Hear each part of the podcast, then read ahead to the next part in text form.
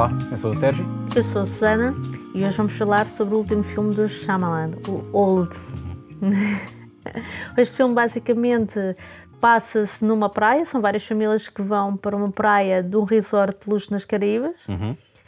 e o tempo passa muito mais depressa. Cada meia hora equivale a um ano na vida destas pessoas. Certo, mas antes de falarmos do filme, se calhar vamos falar da tradução do título para português, não é? Sim. Que, é Old e que em português se chama Presos no Tempo. Ora, eles não estão presos no tempo, eles estão presos é numa praia e tempo é precisamente aquilo que passa depressa por eles. Portanto, quem quer que tenha sido que tenha feito esta tradução, acho que nem a sinopse do filme leu. Sim, eles conseguiram complicar uma coisa que era relativamente fácil. Sim, Ou deixavam como está, era old, ou velhice, ou até presos na praia, não sei. Já que insistem na tradução, podia Certo. ser isso. Este vídeo vai ter bastantes spoilers, portanto, se ainda não viram o filme e fazem mesmo questão de ver, ide. E depois vejam o nosso vídeo, mas vão. Estão avisados. Assim, vão por vossa conta e risco, ok?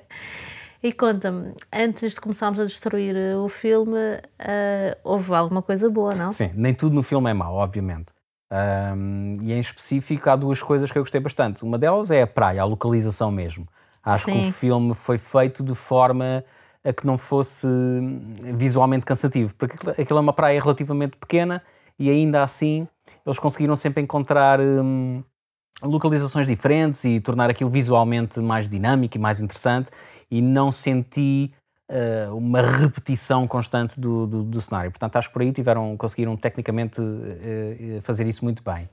E depois há também uns, eh, umas técnicas de câmara que eu achei bastante interessantes, em que hum, só alguns dos personagens é que estão a ver o que está a acontecer. E a câmara está posicionada de tal forma que tu queres assim encostar e Sim. tentar espreitar para ver o que é que os outros estão a ver.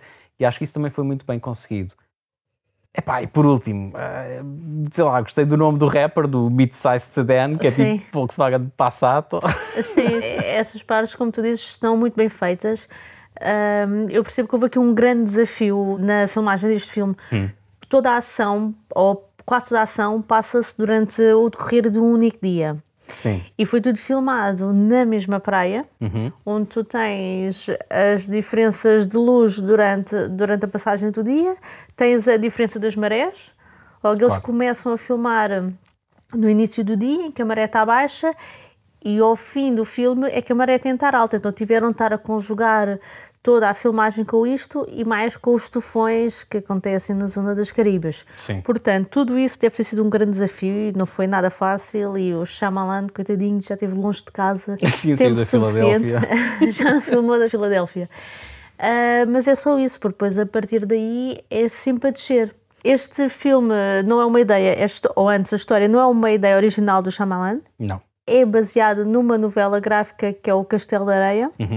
Eu não li, mas pelo que, pelo que vi, é uma história que deixa muito mais à descoberta do leitor ou à imaginação do leitor. Sim.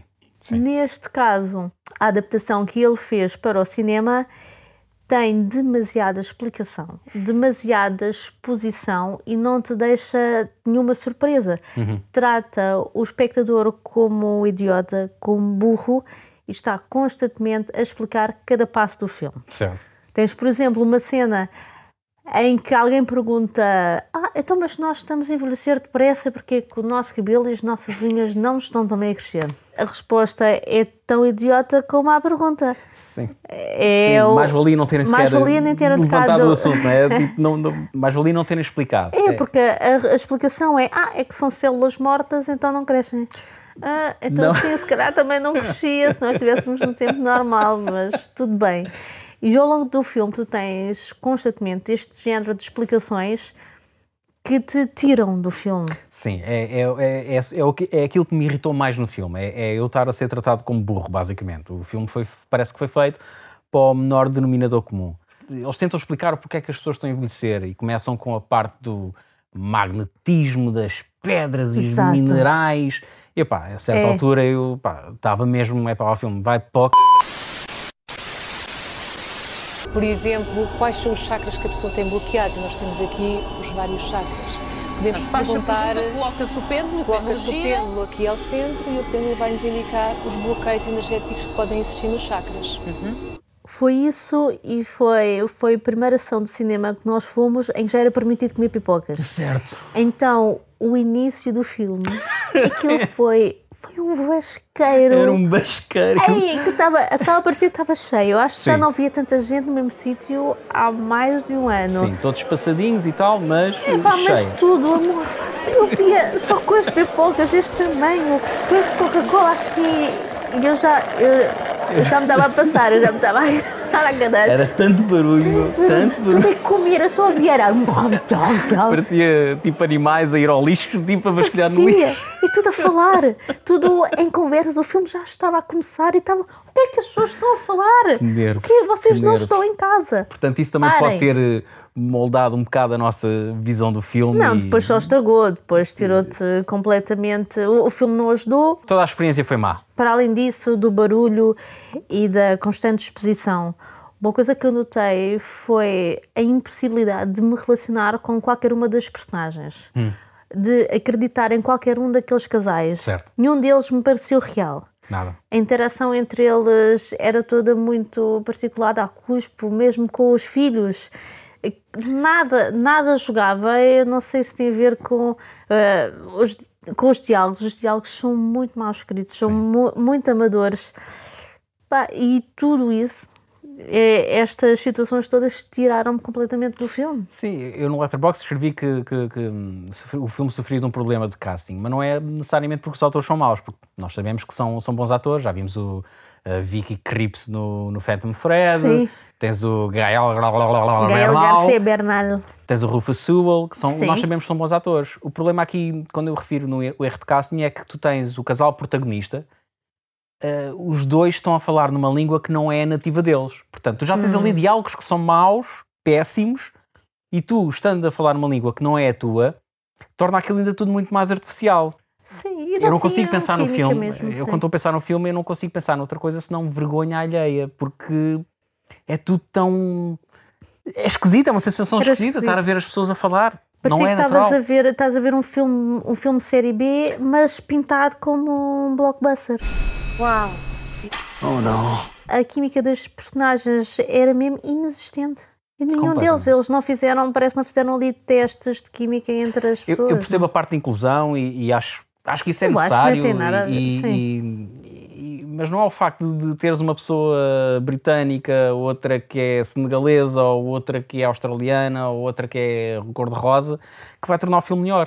Porque é o que tu dizes, nenhum daqueles casais, a relação não, não é, não é a parte física, é a relação entre eles, eh, emocional, não estava lá. Era tudo muito. Coreografado? Muito coreografado, lá está. You know, he's very precise about his words that he wrote. He's very precise about where the camera's going. Sim, mas tu podes ter um filme completamente coreografado e com o, com o guião e com as falas completamente fechadas Uhum. e conseguir ter um excelente filme e ter, tens obras-primas feitas assim. Já tiveste filmes dele assim. não é? Já, sim, não tens, nós temos, por exemplo, o exemplo do The Visit, que nós já falámos, Uhum. que é um filme que também foi completamente ensaiado, completamente coreografado, cada take era ensaiado não sei quantas vezes antes e funcionou, estava muito mais bem escrito.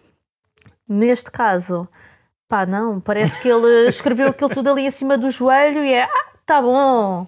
You have wrinkles.